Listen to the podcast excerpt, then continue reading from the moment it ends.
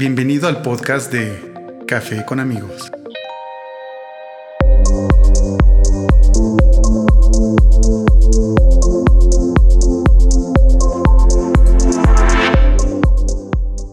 Hola, ¿qué tal? ¿Cómo estás? Bienvenido nuevamente a un programa más de Café con amigos. Mi nombre es Israel González y hoy tengo un tema bastante complicado, bastante delicado, por así decirlo. Delicado en el sentido de que la educación en México, y yo creo que la educación en todo el mundo se vio un poco afectada por el tema del COVID-19, que ahorita vamos a profundizar un poquito más. Y pues bueno, para hablar de ello, invité a un profesor eh, que se ve involucrado en el tema de la educación para personas que no están favorecidas precisamente con el Internet. Es decir, está más complicado todavía llegar a ello y bueno, para eso nos va a contar un poco de su experiencia. Él es el profesor Ángel Benítez, es licenciado en educación secundaria con especialidad en telesecundaria. Y bueno, actualmente, pues evidentemente está trabajando en esa modalidad, modalidad de telesecundaria, y de la cual lleva ejerciendo pues ya cinco años, cinco años en los cuales realmente te da la experiencia de trabajar en una telesecundaria, pero sobre todo de trabajar con las carencias que puede haber en, una escuela. ¿Cierto, Ángel? Bienvenido a Café con Amigos. Hola, ¿qué tal? ¿Cómo están, auditorio? Israel, un gusto que esté el día de hoy aquí con ustedes. Muchísimas gracias, amigo, por aceptar la invitación. Eh, creo que es un, tema que realmente debemos abordar, lo que es la educación eh, en estos momentos en, una situación en la cual el, el COVID pues vino a, a, cambiar muchísimas reglas, ¿no? Sí, definitivamente toda esta situación, esta pandemia, ha causado estragos en la sociedad, ha causado también estragos en la educación y bueno, efectivamente como lo has mencionado, mi trayectoria apenas comienza como docente en estos cinco años que llevo ejerciendo. Definitivamente me he percatado de que la educación en nuestro país tiene sus pros y sus contras, pero si en este momento se está en una circunstancia complicada y si ya lo estábamos, y lo digo en mi modelo de telesecundaria con la carencia de servicios como lo es la señal de televisión, EduSat, el desfase de todos estos programas, imagínate que si de manera presencial teníamos un sinfín de carencias, en este momento creo que ah, está. peor. Sí, exacto. Amigo, antes de que, continuemos con, este tema del cual nos vamos a agarrar ahorita. sí. Cuéntame, ¿qué, ¿qué, edad tienes? Relájate un poquito, ¿qué edad tienes? Pues mira, tengo 28 años. Eh, este, pues inicié tal cual, terminé la, la normal, hice mi examen de oposición y pues obtuve mi plaza de manera muy eh, rápida ingresé al sistema educativo. Ok, y, y en el momento de obtener tu plaza, inmediatamente te fuiste a telesecundaria. Así es, sí, en esa ocasión, en el 2015 que hice mi, mi, examen de oposición, que igual terminé en julio este proceso de estudio, para agosto ya estaba contratado en la quincena del 16 de agosto, que somos los primeros que entramos en contrataciones. En esta ocasión fui el número 18 en prelación, entonces pues entré de inmediato a, a telesecundaria. Oye, qué padre. Digo, felicidades por haber obtenido el puesto lo más pronto este, posible, porque pues al final creo que volvemos al mismo sistema educativo en México, le hacen falta profesores y profesores comprometidos, ¿no? Así es, amigo. Sí, es, es este, algo que, que, buscamos. Muchos de los que presentamos el examen, de los que estamos estudiando constantemente y desde ese momento de, de la formación normalista, pues el hecho de, de, buscar un lugar en el sistema educativo es, sí complicado. Se venía, y ya es entrar a lo mejor en otros temas más adelante, pero se venía con otro tipo de circunstancias para obtener una plaza hasta que yo agradezco que haya una reforma en la que a mí en lo personal me benefició para poder obtener una plaza por mis méritos sin tener a lo mejor que, estar buscando instancias como un padrino o hasta la misma compra de una plaza que aunque se decía que no, pues sí, sí existía. No, bueno, en México sabemos que todo, lamentablemente, muchas cosas se mueven en, base a la corrupción. Sí. Y, y, pues bueno, como dices, antes de la reforma educativa, eh, era así, ¿no? Era así la modalidad. Tú querías ser profesor, este, tenías que comprar la plaza. ¿Querías un trabajo estable para el gobierno? Pues bueno, tengo a la tía plaza que te la puede vender, te cuesta tanto, y aunque realmente a ti no te interesa ser profesor, pero bueno, ya la tía Conchita tenía la plaza, te la puedo vender, ella se hizo de su lana y tú te hiciste de una plaza, ¿no? Así es, entonces esta, ah, en lo parecer, eh, dentro de lo malo a lo mejor que pudiese catalogarse, porque hablar de la reforma tiene muchas eh, eh, características de ambos polos, a mí en esta parte me ha beneficiado bastante porque, como lo menciono, fue gracias a un mérito y que claro que estuvimos ahí este, macheteándole al estudio para, para quedar en un buen lugar. Por supuesto, bueno, en, eso mi gran reconocimiento y felicitaciones, amigo. Gracias, gracias, amigo. Oye, ¿y por qué te interesó la educación eh, como una carrera profesional? ¿Cuál es el motivante para ti para decir, ah, yo quiero ser profesor, yo quiero este, trascender de esta forma? Sí, mira, eh, yo pasé por un lapso en la cuestión de que tenía dos, em, pues dos vertientes, dos maneras de, desarrollarme personal y profesionalmente. Eh, la primera de ellas es que estuve mucho tiempo, desde los seis años, en estación de radio local, que después pasó a ser de una empresa eh, grande de, medios, y entonces me mantuve constante en el hecho de la comunicación y, terminando el bachillerato ingresé a estudiar ciencias de la comunicación, pero eh, no me había dado cuenta a lo mejor que había algo ahí más fuerte que a lo mejor no había desarrollado o no había querido externar y que era la docencia. Eh, normalmente las personas que nos dedicamos a esta área, muchos sí provenimos de, familias que son docentes. En mi caso, yo tenía eh, la parte de que mi papá no, no es docente, es este técnico en cuestión de este, arreglar aparatos, vender este, cosas de electrónica, en fin,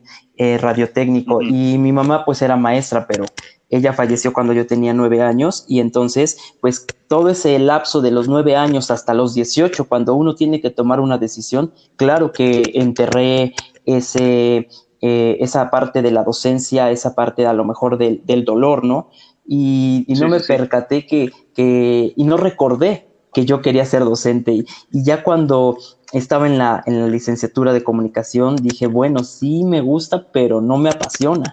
Y es cuando digo, creo que enseñar, que ayudar, que comprender, que buscar un mejor México, lo puedo hacer desde las trincheras de la educación.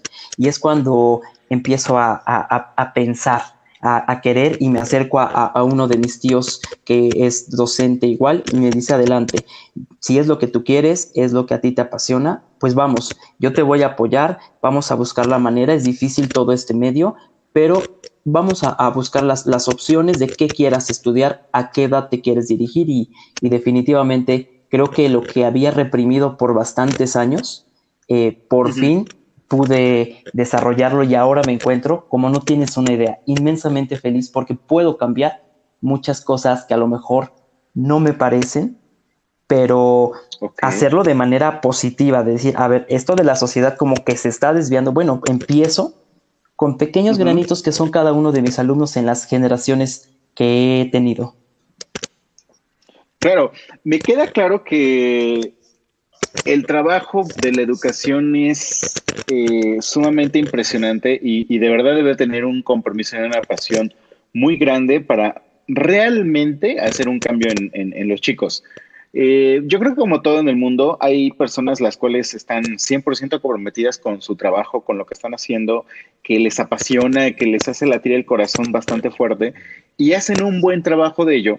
Y hay otras personas que, pues bueno, simplemente están ahí por cumplir un requisito y este y no siembran esos, esos valores que, que tú quisieras que tu, las nuevas generaciones tuvieran en tu país y, con las que te gustaría pues, que siguiera creciendo tu, tu, país ¿no? y tu mundo. Por supuesto, de hecho, eh, como en todos los trabajos, nos encontramos con personas que tienen la vocación y a lo mejor personas que y lo digo de esta manera, y hasta lo comentaban en la normal, eh, pues bueno, aunque sea métete de maestro, ¿no?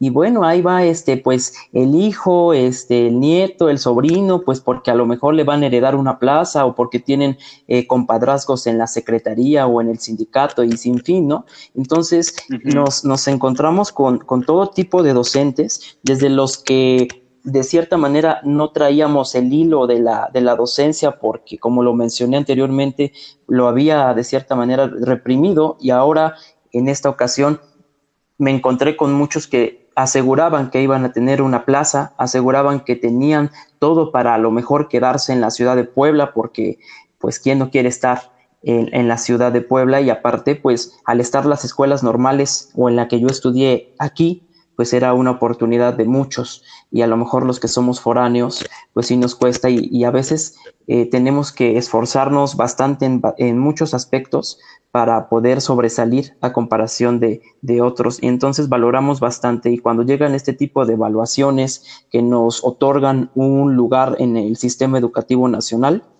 pues lo aprovechamos a más no poder. Y, y, y no solo eso en obtener un lugar, sino que desempeñarnos de la mejor manera posible. Y, y, créeme, créeme que, ¿cómo te lo digo? Es difícil, es difícil trabajar. Yo estoy ya en una zona después de, de un trayecto por la Sierra Norte de Puebla que ha sido maravilloso y, y me siento bendecido por, por dicho suceso pues ahora ya estoy aquí en la, en la ciudad de Puebla, en la, en la, zona de 20 de telesecundarias federales, y la mayoría de compañeros son grandes, y ahí es donde das un choque, ¿no? El, el que llegue un maestro joven con maestros que ya tienen 15, desde 10 a 20 años de servicio o más, pues tú llegas con la innovación y con las ganas y lo que tú quieras de cambiar todo, y ellos te empiezan a frenar, te ponen trabas, eh, y sin fin de circunstancias que, como lo has mencionado, eh, no vamos a veces todos hacia la misma dirección y es ahí donde enfrentamos problemas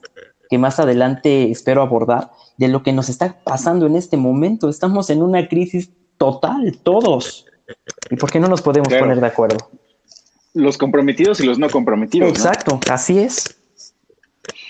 Oye, ¿recuerdas alguna anécdota en la cual digas, por este tipo de situaciones, y me refiero a, tu, a, con tus alumnos, vamos, vamos un poquito con tus alumnos, sí. que te haya sucedido algo con tus alumnos que digas, por esta situación vale la pena mi trabajo. ¿Te acuerdas de alguna anécdota? Eh, sí, definitivamente. Mira, eh, voy a hablar de un alumno en específico, aunque al hablar de ese alumno, pues implica todo ese contexto. Cuando yo inicié la docencia, me mandaron, eh, será destino, será casualidad, será una fuerza superior, es que en mi tiempo de estudiante en la normal eh, visitamos el contexto indígena, la parte de Zacatlán de las Manzanas y Aguacatlán. Entonces, pues yo quedé maravillado de conocer ese pueblo mágico, todo eh, el clima, la gente, eh, todo, ¿no? Y, y me va tocando, me va tocando cuando es la asignación de mi plaza, justamente la zona de Zacatlán, pero tres horas y media eh, en sierra, en, en, en, terracería, en ir en, en, un camión guajolotero y sin fin. Y entonces en esa escuela yo conozco a mi primer grupo, me siento motivado, me siento feliz, pero a la vez preocupado porque, híjole, te avientan, ¿no? Órale, llégale, haz tu trabajo como puedas con lo que medio hay y entonces es, Dios mío, en la normal es de una manera y aquí es completamente de otra. Pero al estar ya ahí, conozco a, un joven que se llama Alejandro, que se convierte en mi jefe de grupo. Él es muy perspicaz, eh, muy inteligente, muy este, activo en sus, en sus quehaceres diarios. Y entonces me empieza a jalar al grupo después de que venía de cierta manera un poco complicado, a hacerlo más participativo, al empezar a, entender, porque hablan totonaco y a veces el que tú les explicaras en español, yo lo hacía y, y como que no me entendían, entonces ya los monitores que hablaban español este, y, y, y, lo entendían bien, ya lo traducían en totonaco, ya explicaban actividades en totonaco y es cuando los alumnos, ah, ya le entendieron en totonaco. Y así nos vamos trabajando wow. y fue, fue sorprendente porque, claro, no, no lo aprendí, no me dediqué el tiempo suficiente y no estuve el tiempo suficiente, la verdad, pero este, todo esta, toda esta circunstancia me llevó a que este alumno este, que vi que tenía muchas fortalezas, fue el único que, que se acercó a mí y que yo supe también que quería estudiar eh, fuera de, la comunidad, quería superarse y evidentemente yo estaba ahí eh, con, todo para poder apoyar. Y este chico... Parece que le tocaba esa chamba de, de, alentarlo. Y sobre todo, pues dices, híjole, soy recién egresado y como que sí tiene ciertos miedos, pero yo me arriesgué y dije, a ver, todo se puede. Y él, su intención era estudiar en la Universidad Autónoma de Chapingo. Y pues dije, ¿cómo le hacemos? Eh, ¿Cómo, cómo? A pesar de ser inteligente, pues yo en ese momento no me sentía a lo mejor el docente que, que ahora me siento más seguro. No puedo decir que, que, ya sé todo, por supuesto que no, porque seguimos aprendiendo la humanidad hasta el último de nuestros días, pero, claro. pero, pero este chico tenía muchas ganas de sobresalir, que su abuelita que no hablaba, o bueno, hasta la fecha no habla español, en, Totonaco y, con el alumno me pidió el favor de, llevarlo eh, a hacer su examen a, Chapingo. Eh, eh, siento mucha felicidad de que sean exámenes para la preparatoria de Chapingo gratuitos. Y entonces lo llevé aquí, a me lo traje aquí a la ciudad de Puebla, este, con todos los riesgos que implicara. Y entonces este, hizo su examen, este, pasó el tiempo, muy, muy agradecida a la familia por, por el apoyo y cuando llegan los resultados, pues sí, lo pasó. Y hasta la fecha, esa es la anécdota que a mí me queda bastante porque él terminó la preparatoria, yo fui su tutor en Chapingo, yo ahí estuve en todo el proceso de llevarlo a, Chapingo, de, que se quedara en su dormitorio porque fue becado interno, eh, y bueno, sigue hasta la fecha ahí, y entonces son los tres años de prepa del 2015 al 2018, y ahora pues ya está ahí mismo en, en la universidad estudiando una ingeniería. Entonces, imagínate, podemos nosotros apoyar bastante desde nuestras trincheras a cualquiera de nuestros alumnos si así nos proponemos. Y entonces, alguien que a lo mejor no, si yo no hubiera estado, tal vez si yo no hubiera estado, no lo hubieran impulsado. Y entonces, imagínate, no habría un futuro ingeniero, no habría una persona que se ha superado y un ejemplo para muchos más de esa comunidad. Entonces, eso es lo que me ha quedado. Y también un sueño frustrado. Imagínate, ¿no? Que nadie lo llevara que nadie lo apoyara, se aventaran esa bronca que yo sí me aventé. Pero hasta la fecha, mira, somos como hermanos, definitivamente se puede, porque hay, hay preguntas, ¿no? Y una de ellas es, ¿puede un maestro ser amigo de, de sus alumnos? Creo que hay, hay, maneras en que sí se puede, y sobre todo cuando existen ciertos límites, ciertas reglas en el juego, por supuesto que se puede. Claro. Así es, amigos, es mi anécdota. Ok. Ah, de, hecho, de hecho, me encanta. Y, de la mano va este, mi siguiente pregunta. Tú trabajaste en, comunidades rurales. Hablemos un poco de lo difícil que es trabajar en las comunidades rurales, lo difícil que es tener el acceso tanto de tú llegar a tu institución como de la señal vía satélite llegar a la institución. y lo peor, en los alumnos llegar a la institución. Pero eso lo, comentamos ahorita, vamos a un corte y ahorita que regresemos, claro. este, pues platicamos de eso, ¿va? Con gusto. Recuerda que estás en Café con Amigos, eh, estamos platicando con el profesor Frank Benítez. No te despegues, regresamos. Café con Amigos. Can't fight no more, can't fight no more. Lay down your sword, it's a new day deja de romperte la cabeza. La tecnología no tiene por qué ser algo complicado. Haz de la tecnología un aliado. Yo soy Daniel Dinajero y te espero todas las semanas en mi podcast disponible en Spotify, Apple Podcasts y demás plataformas digitales.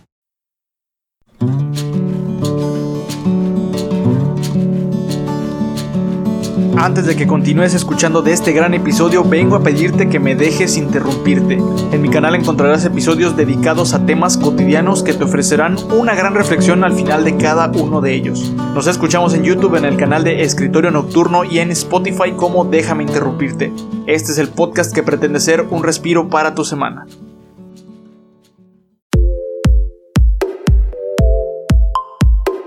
Emprendimiento. Situaciones de pareja salud, relaciones personales, dinero. Tenemos muchas historias que contar.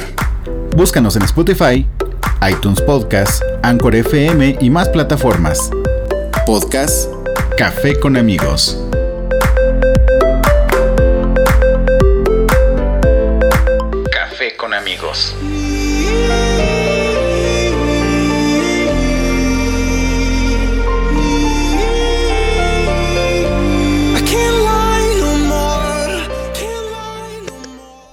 Y ya estamos de regreso aquí en Café con Amigos. Te recuerdo que estamos platicando con el profesor Ángel Benítez. Él es profesor de educación secundaria en la modalidad telesecundaria. Y pues bueno, en México la telesecundaria está catalogada como un sistema en el cual eh, se lleva la educación a, lugares más recónditos, a lugares en los que es difícil llegar con, otro tipo de, educación. Bueno, pues una buena propuesta educativa que se ha hecho en México, pues fue implementar telesecundarias. Y te puedo decir que es una buena propuesta porque yo estudié telesecundaria, este, lo único malo, lo único, el único estigma que tiene telesecundaria es que es para pobres o es para lugares rurales, ¿cierto o no, amigo? Así es, definitivamente, y lo mencionabas antes del corte, esta modalidad de telesecundaria es fascinante, aunque sí existen muchísimos tabús, entre ellos el hecho de eh, definir que la telesecundaria es solamente que el alumno vaya y vea la televisión y entonces el maestro no hace nada. Por lo menos es, muy chistoso porque varios maestros de telesecundaria provienen de que estudiaron en algún momento la telesecundaria. Yo en mi caso en, Ciudad Cerdán, de donde soy originario, no hay telesecundarias. Y entonces yo estudié en una técnica y te preguntas, ¿qué haces entonces aquí? Pues bueno, me, fascinó el modelo, me enamoró el hecho de que llegara a esos lugares más eh, difíciles, donde se necesita de, de sueños, se necesita de que se hagan realidad. Y es ahí donde definitivamente este sistema implica mucho más retos de los que se creen. Y ahí va en la cuestión de, lo que se mencionaba, ¿no? La pregunta que quedó ahí pendiente. ¿Cómo, ¿Cómo enfrentar este sistema de telesecundarias? ¿Cómo enfrentar y afrontar desde una perspectiva en que eh, va dirigido a zonas rurales de difícil acceso y sobre todo de alta marginación, eh, en la que Imagínate, yo estuve en un lugar tan marginado, tan difícil, que ni siquiera había luz. Entonces la luz e, e, era de que había un día y cuatro no. Y entonces así estábamos constantemente con apagones, con faltas de suministro de hasta de alimentación. Y entonces, y entonces, ¿cómo, cómo podemos pensar que la telesecundaria funciona, que la señal de USAT funciona si ni siquiera había luz, si ni siquiera teníamos televisiones, amigo. Entonces, eh, la telesecundaria antes teníamos libros y eran libros reciclados de, alumnos de generaciones anteriores que, órale, eh, termina el ciclo y por favor, este hijo, borra tu libro lo mejor que se pueda porque se van a reutilizar porque no llega el material. No, ¿en serio? Así es, entonces, e, eso de que hay una cobertura total en los libros, bueno, dirán en la, en la, en la cuestión em, pues de pública, pero en la cuestión real eh, es muy complicado y sobre todo si no tienes los recursos. Eh, necesitas a lo mejor una camioneta, un transporte especial para irlos a traer hasta la Corde. Nuestra Corde era hasta Zacatlán, entonces estoy hablando tres horas y media. Y bueno, los esfuerzos que hacía en ese tiempo mi, directivo, eh, mujer por cierto, la maestra Ida, muy, muy este, bueno, porque pues traerlos este, como se pudiera eh, los materiales que iban proporcionando, pues sí, era, era complicado y sobre todo cuando ella la llamaban a reunión, alguna situación, salir de la comunidad, eso implicaba también eh, perder, perder el, hilo en los aprendizajes porque los alumnos pues se quedaban sin, sin maestro, ¿no? Porque era en ese tipo de lugares, en las telesecundarias eh, de alta marginación, evidentemente los directivos son maestros también. Entonces son directivos comisionados y súmale que al grupo que le toca, pues el directivo casi no está porque los, lo administrativo realmente, que hasta la fecha decían que iba a, disminuir, pues no he sentido ni como docente y no me imagino un director. Entonces, este sistema es, es magnífico, es, es muy, muy bonito, ya más de 50 años de, de esta modalidad y que no, no se haya reforzado, que se haya abandonado por mucho tiempo, en el que muchas personas, te repito, dices telesecundaria, maestro que enseña por medio de la tele, la tele la pone, oye, este, perdón, pero la realidad no es esa.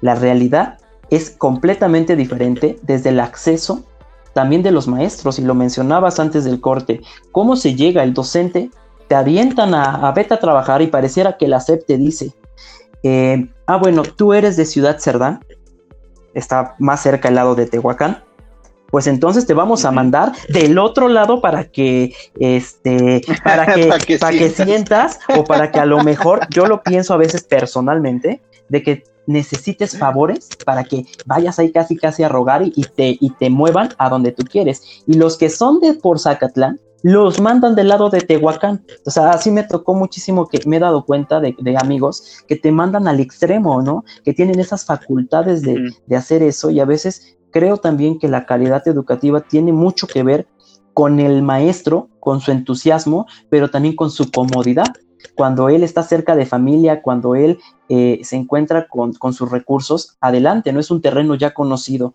pero cuando estás tan lejos, tú ya quieres que sea viernes para poder salir como sea.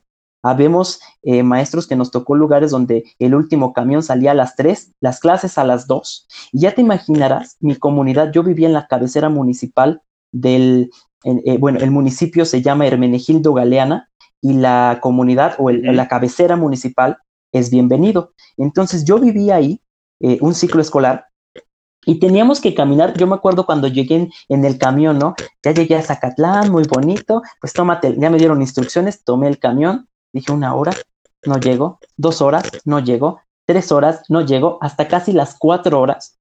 Ok, ya estoy en bienvenido, encargué mis cosas. Y disculpe, ¿dónde está la comunidad de Ignacio Ramírez? Ah, mire, está muy cerca. Está aquí derecho, ¿sí la logra percibir? Sí. Ah, pues ahí dije, ay, pues se ve cerca. Pues bueno, se veía, pero eran subidas y bajadas, como no tienes una idea, y caminando a paso veloz, una hora.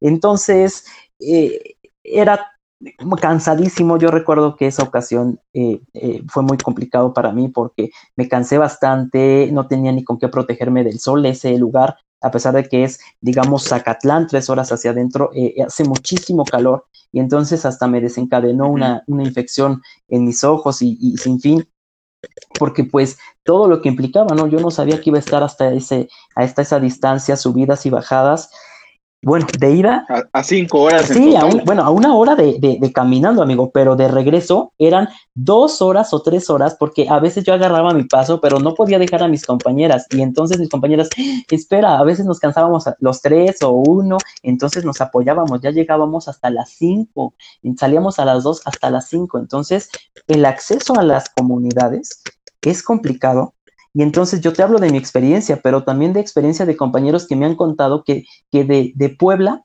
tienen que trasladarse a Tehuacán en la noche, se quedan en cuartos en Tehuacán y entonces salen a las 3 de la mañana para llegar a sus comunidades justito 8, 8 y cuarto para entrar a trabajar y órale, el viernes por aquí terminan las clases y corriendo porque ya es el último camión o algunos caminar bastantes horas. Entonces, aunque hay aquí en Puebla y muchos que nos escuchen y que sean de por acá, sabrán que hay telesecundarias ahora muy cercanas, pero cuando se crearon estas telesecundarias, como lo mencioné hace más de 50 años, pues significaban lugares de extrema marginación o de pobreza y de lejanía, ¿no? Hoy Puebla pues ya ha crecido bastante, que ya están las telesecundarias en el centro de, de nuestra capital y en varias poblaciones como en las que, en la que yo ahora trabajo, pero sí, sí, sí, las telesecundarias tienen eh, facilidad y, e infinidad de materiales pero, eh, y, de todo, pero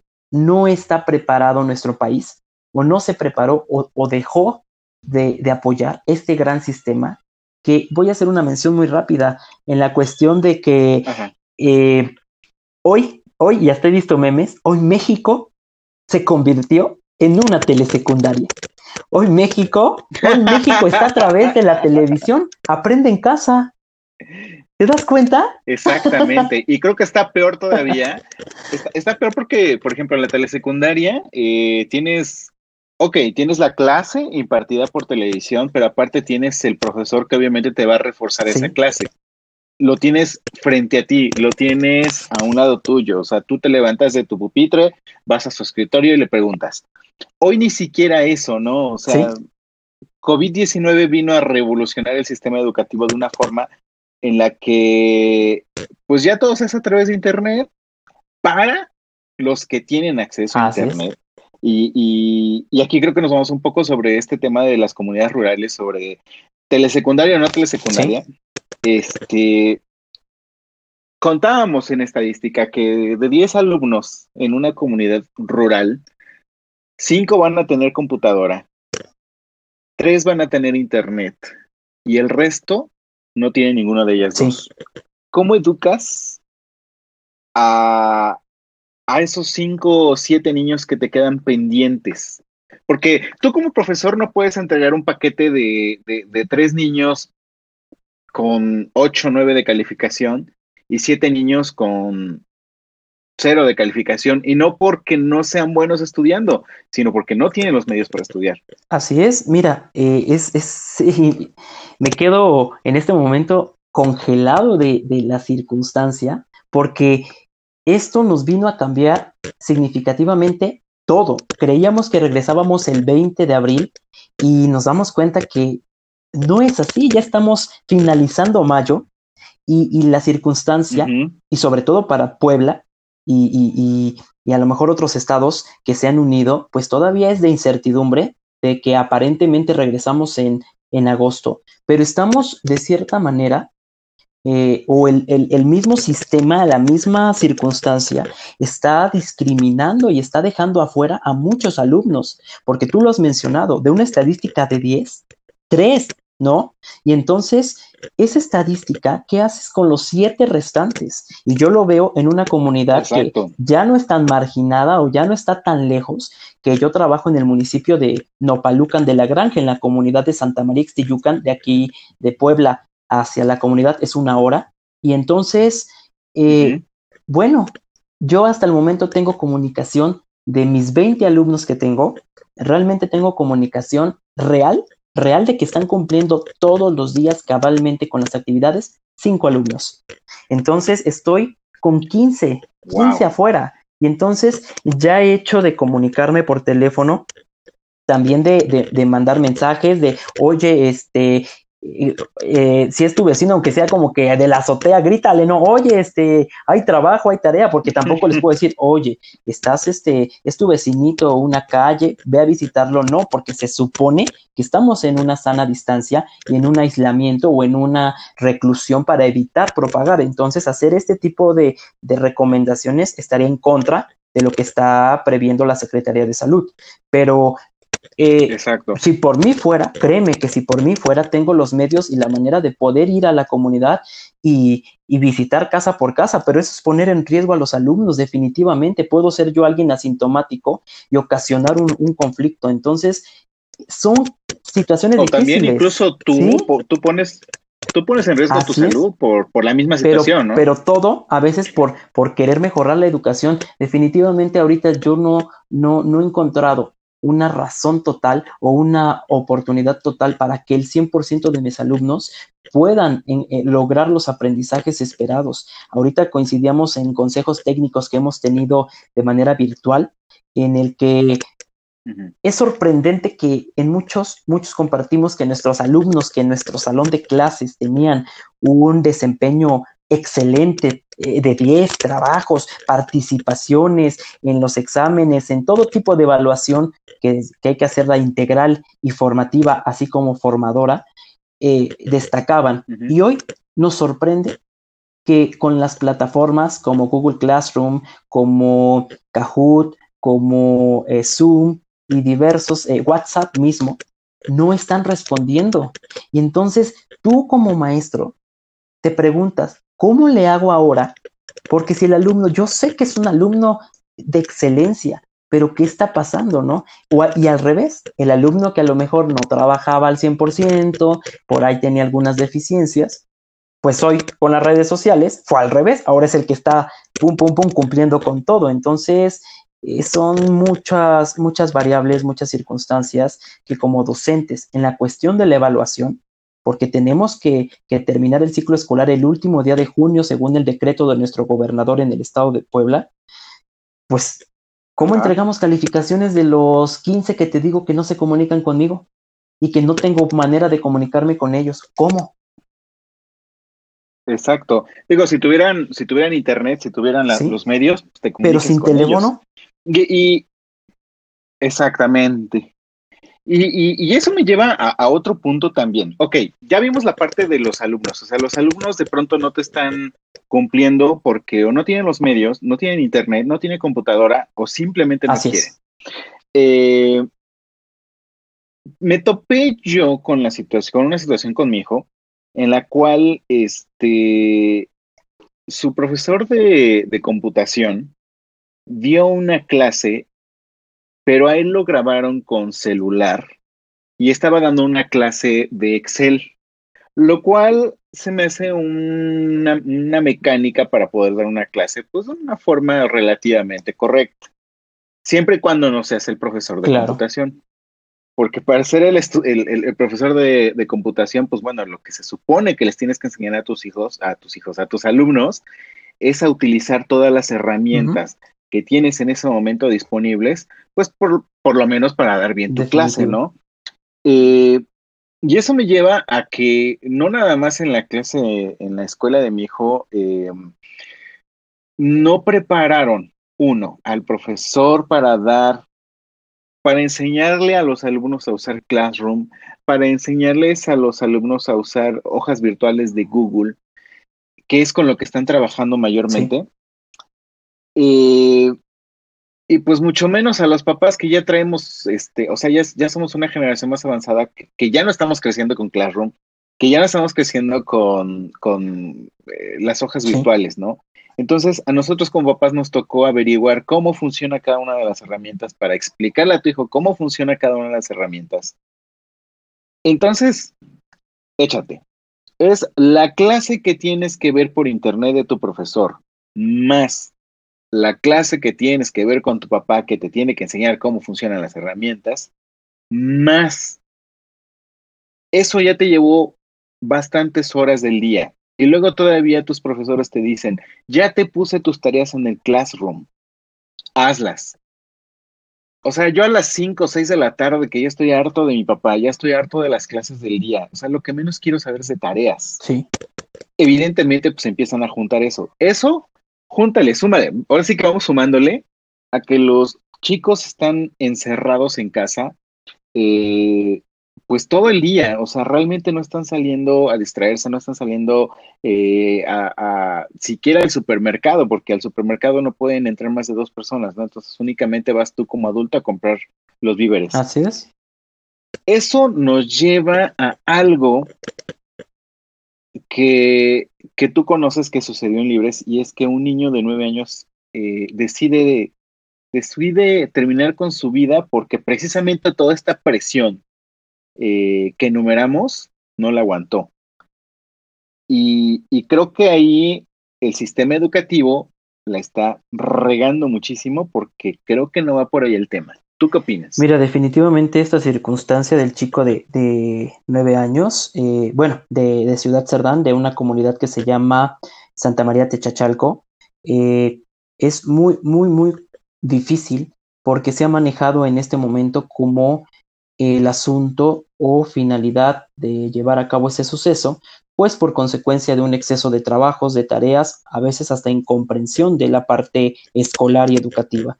Entonces, eh, estamos, estamos en retos muy grandes, muy fuertes. Habemos maestros que nos comprometemos por aprender, por estar eh, buscando tutoriales, eh, resolver todo tipo de circunstancia tecnológica pero hay docentes que si en la propia escuela no usan ni el proyector, ni menos la computadora, mucho menos tocarla, porque para ellos se va a descomponer.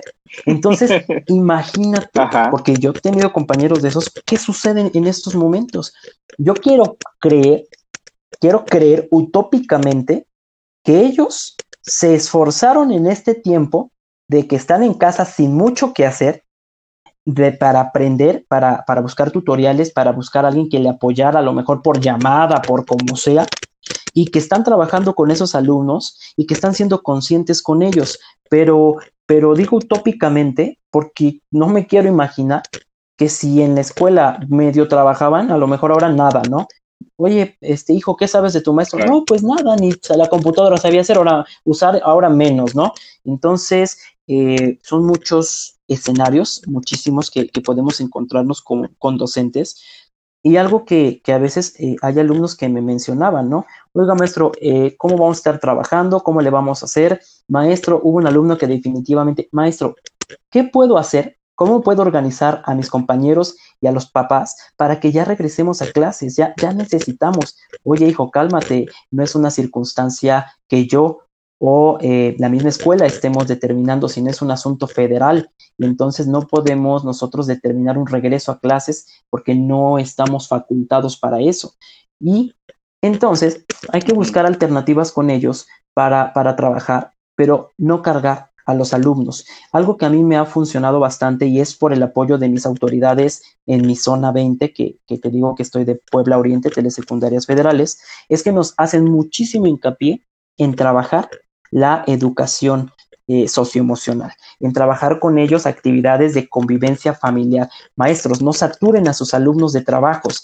Maestros, dejen trabajos eh, que les van a enviar por WhatsApp o por llamada, por el medio de comunicación que tengan con ellos, que sea entendible tanto para el papá, para el alumno, hasta para el hermano menor, actividades sencillas, pero que vayan eh, de manera gradual, porque a veces usamos términos tan complicados que el alumno no entiende. Y entonces le pregunta al papá, y menos, ¿no? A lo mejor si tiene un papá, este, sobre todo en telesecundarias, pues eh, eh, son zonas como ya mencionamos difíciles y pues no, no los papás o la mayoría de papás no tienen a lo mejor los estudios para poder este, entender este tipo de actividades y a veces me lo han externado en, reuniones, ¿no? Entonces ahí es donde, donde dice uno, hay que ser lo más claro, pero también no desatender la parte de convivir en familia estamos en familia. Se supone, y digo se supone porque no todos lo están cumpliendo, que estamos en casa, que estamos eh, conviviendo. Y entonces una actividad, o yo las que a veces propongo es, a ver, vamos a hacer una lotería, una lotería de personajes de historia, de tal periodo a tal periodo. Ya saben cuál, ya me mandan, a lo mejor les mando unos ejemplos, vamos platicando por WhatsApp, sale. Y entonces van a jugar con sus familias, una lotería una divina quién, una actividad lúdica para que entonces no el aprendizaje no se vea forzado, sino que también implique la participación de la familia, que ellos jueguen, que ellos convivan, que ellos se sientan alegres, porque a veces estar tanto en casa es complicado. Y aunque eh, tengamos a lo mejor actividades que realizar, pues eh, estar, estar eh, siempre también atosigados es algo que no creo conveniente. Y entonces este chico de nueve años, Exacto no, no me imagino, no me imagino, no, bueno, ni siquiera me quiero poner en los zapatos de su maestro o maestra. No quiero imaginar cómo se siente este maestro, esta maestra, de decir, se me ha suicidado un alumno. ¿Qué hice mal? Sí, sí, no me le acerqué, no le busqué una alternativa. Si mis actividades, a lo mejor, ahí decía la nota, yo me enteré por ahí que también, pues el chico no le entendía muchas actividades, no encontraba apoyo, pues cómo, cómo se va a trasladar a, a, su escuela o el maestro, cómo, a quién recurre, si a veces en las comunidades, y yo de hecho justo acabo de regresar de allá de Ciudad Cerdán el día de hoy, las actividades por allá están mm, más normales que de cuestión de, de, de aislamiento. Entonces, pues muchos se van al campo, el papá se va al campo, la mamá se va al campo, el hermanito, creo que el niño estaba solo, y entonces el niño, ¿a quién va a acudir cuando tiene una duda? ¿Cómo le va a marcar a su maestro o su maestra si no tiene a lo mejor teléfono celular, si no tiene, bueno, deja tú el teléfono, saldo, porque los papás ahorita están sembrando, porque mi papá es, es agricultor también, y entonces ahorita están en la cuestión de ir a regar el abono, de, de con las lluvias, los temporales y demás, pues el niño no sabemos todo lo que tuvo que pasar, todas las circunstancias que tuvieron que pasar, todo eh, la acumulación de trabajos, de tareas, y sin quien le escuche, sin quien le apoye, sin quien le diga, oiga, voy a hacer de una manera el trabajo, pero no sé si esté bien. Ahora, ¿cómo le envía a su maestro? Imagínate. Exacto.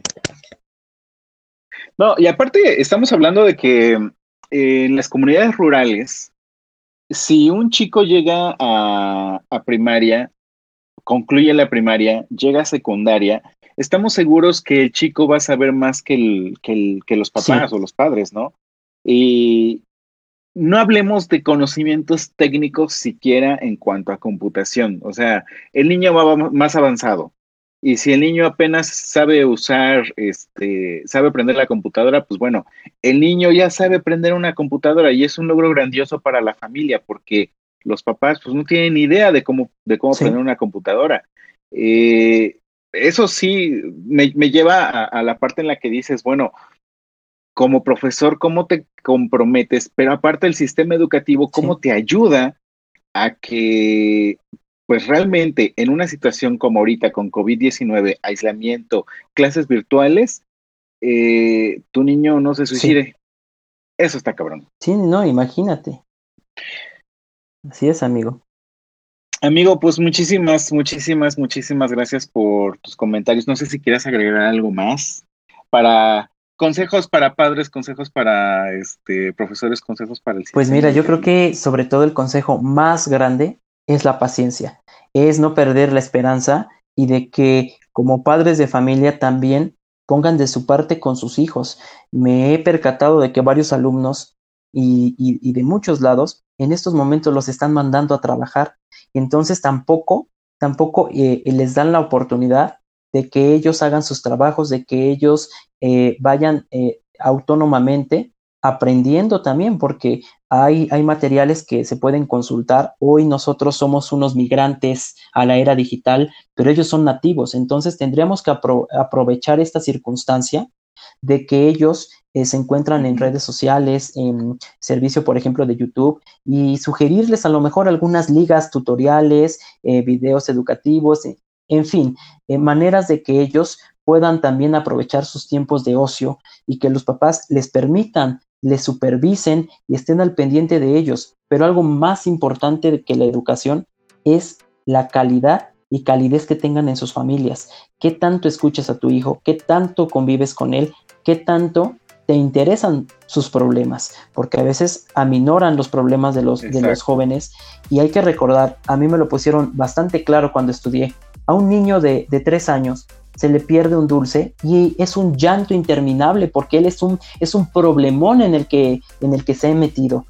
Y a lo mejor un adulto dice, ay, voy y te compro otro, ¿no? La solución es más sencilla para él. Bueno, pero hay que entender que los problemas también son graduales de acuerdo a nuestra edad y que seguramente muchos de nosotros cuando eh, recordamos, oye, ¿cómo sufrí tanto por tal problema? Me estaba yo ahogando si fue tan sencilla la, la solución, pues entonces hay que escuchar a los jóvenes, a los niños, evitar que otro, otro de nuestros niños y de nuestros jóvenes, niños, niñas y, adolescentes, se nos llegue a ir, porque entonces, si estamos haciendo algo mal, no solamente los papás, ni el maestro o la maestra, la sociedad en general, porque aquí la bronca es para todos. Exactamente. Exactamente, amigo. No, muchísimas gracias. Al contrario. y gracias a ti por escucharnos. Eh, creo que te, te, quedas con muchas cosas que pensar en este capítulo. Eh, si ya eres padre, tienes mucha tarea que hacer. Si eres maestro, te queda claro que tienes que buscar las herramientas para llegarles de la forma correcta a tus alumnos. Y si eres alumno, eh, comprométete contigo mismo, ¿sale? Recuérdanos, busca recuerda más bien, búscanos en Spotify, en iTunes Podcast, en Anchor FM, en todas las plataformas donde hay podcast, ahí estamos nosotros. Y también síguenos en Instagram en Podcast Café con Amigos. Gracias, bye. Café con Amigos.